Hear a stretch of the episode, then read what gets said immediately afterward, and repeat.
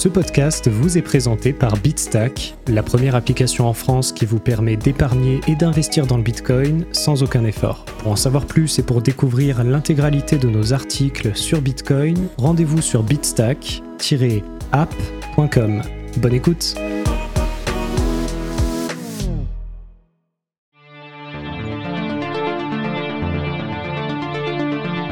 Bonjour à tous et bienvenue dans cet épisode du podcast de Bitstack présenté par Loïc Morel, dans lequel nous allons répondre à la question suivante. Est-ce que les ordinateurs quantiques vont tuer Bitcoin? Chapitre 2.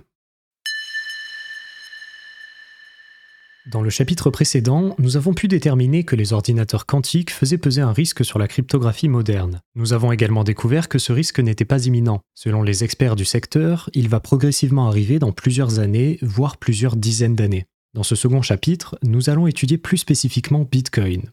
Est-ce que les risques que fait peser l'ordinateur quantique sur la cryptographie moderne auront des conséquences pour l'invention de Satoshi Nakamoto? Est-ce que les ordinateurs quantiques vont casser le protocole Bitcoin?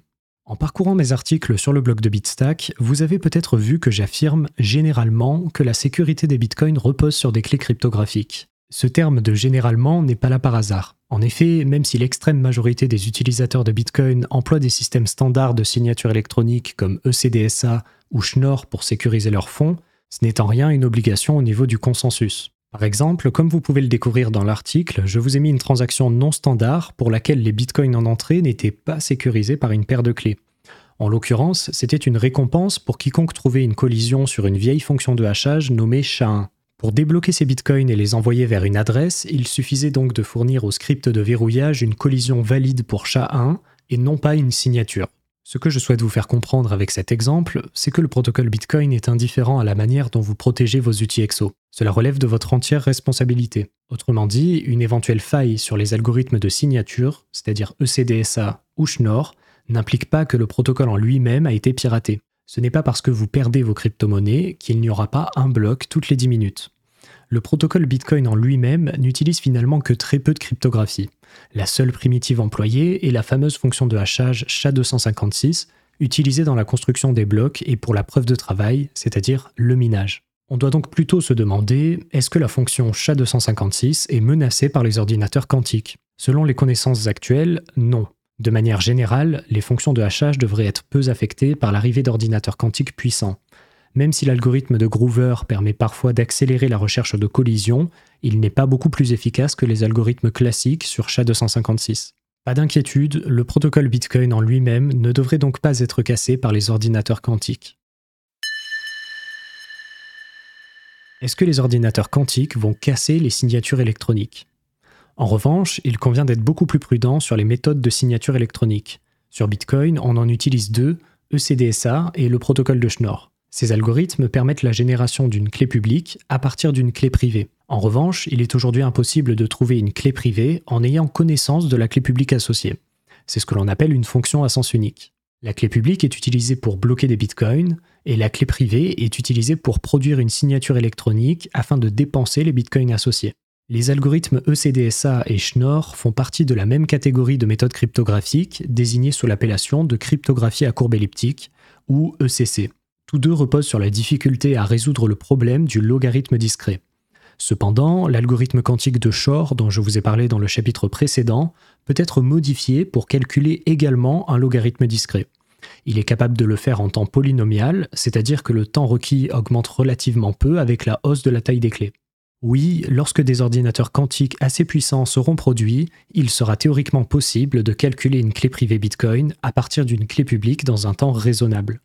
Concrètement, cela veut dire que la simple connaissance d'une clé publique sera suffisante pour dépenser les bitcoins associés. Le cryptographe Peter Willey avait estimé en 2019 que 37% des unités en circulation sur Bitcoin étaient à risque. Cela représente l'ensemble des outils EXO sécurisés avec un script P2PK ou P2MS, qui révèle les clés publiques dès la réception.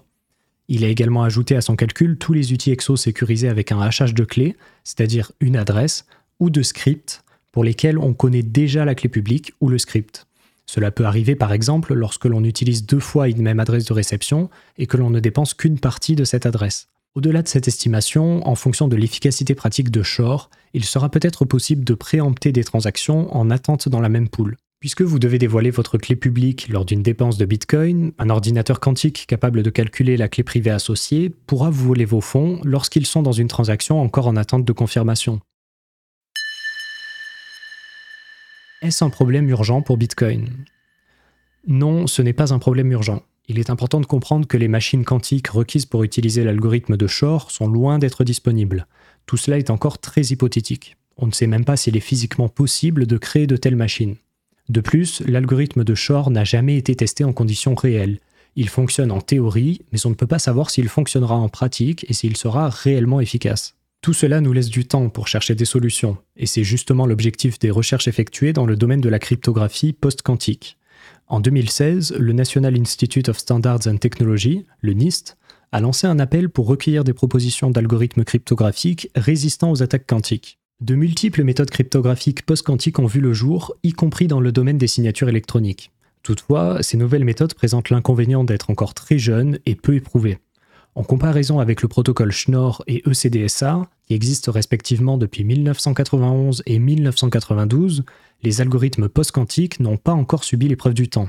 De plus, ils requièrent souvent des clés d'une taille considérablement plus importante que celles des algorithmes traditionnels, alourdissant de ce fait leur utilisation. Ainsi, il semble prématuré d'implémenter une technologie de signature électronique post-quantique au sein de Bitcoin aujourd'hui. Une telle modification augmenterait la charge opérationnelle des nœuds du réseau tout en augmentant fortement les risques de vulnérabilité, et tout cela pour répondre à une menace qui, selon les spécialistes, demeure lointaine et hypothétique. Conclusion. Les deux principales menaces sur la cryptographie moderne du fait de l'avènement de l'informatique quantique sont les algorithmes de Shor et de Groover. Cependant, leur efficacité est encore très hypothétique. En considérant l'état des connaissances actuelles, l'informatique quantique ne semble pas être une menace pour SHA-256, la fonction de hachage utilisée au sein du protocole Bitcoin. En revanche, les signatures électroniques ECDSA et Schnorr, elles, pourraient bien être affectées. Il est alors envisageable qu'à moyen ou long terme, nous devions intégrer un algorithme de signature plus robuste face à la menace des ordinateurs quantiques sur Bitcoin. Pour conclure, notons que ces risques liés à l'informatique quantique ne sont pas limités à Bitcoin. La cryptographie est absolument partout à l'heure actuelle.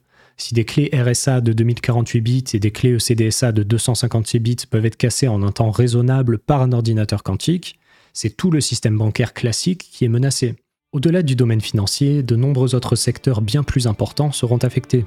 On peut évidemment penser à la sécurité des données médicales, aux communications militaires et spatiales, au contrôle du trafic aérien ou encore à la sécurisation d'infrastructures critiques comme les barrages hydroélectriques ou les centrales nucléaires. Si à l'avenir cette menace de l'informatique quantique se confirme, des solutions de cryptographie adaptées devront être trouvées. Il suffira alors d'implémenter ces algorithmes sur Bitcoin afin de faire évoluer son modèle de sécurisation des outils EXO.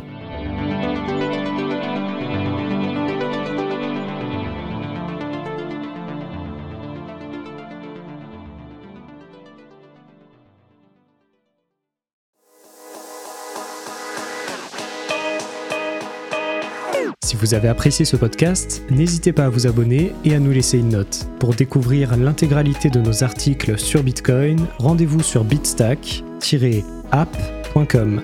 Vous pouvez également suivre Bitstack sur tous les réseaux sociaux afin d'être sûr de ne pas passer à côté des prochains épisodes. Merci, à bientôt.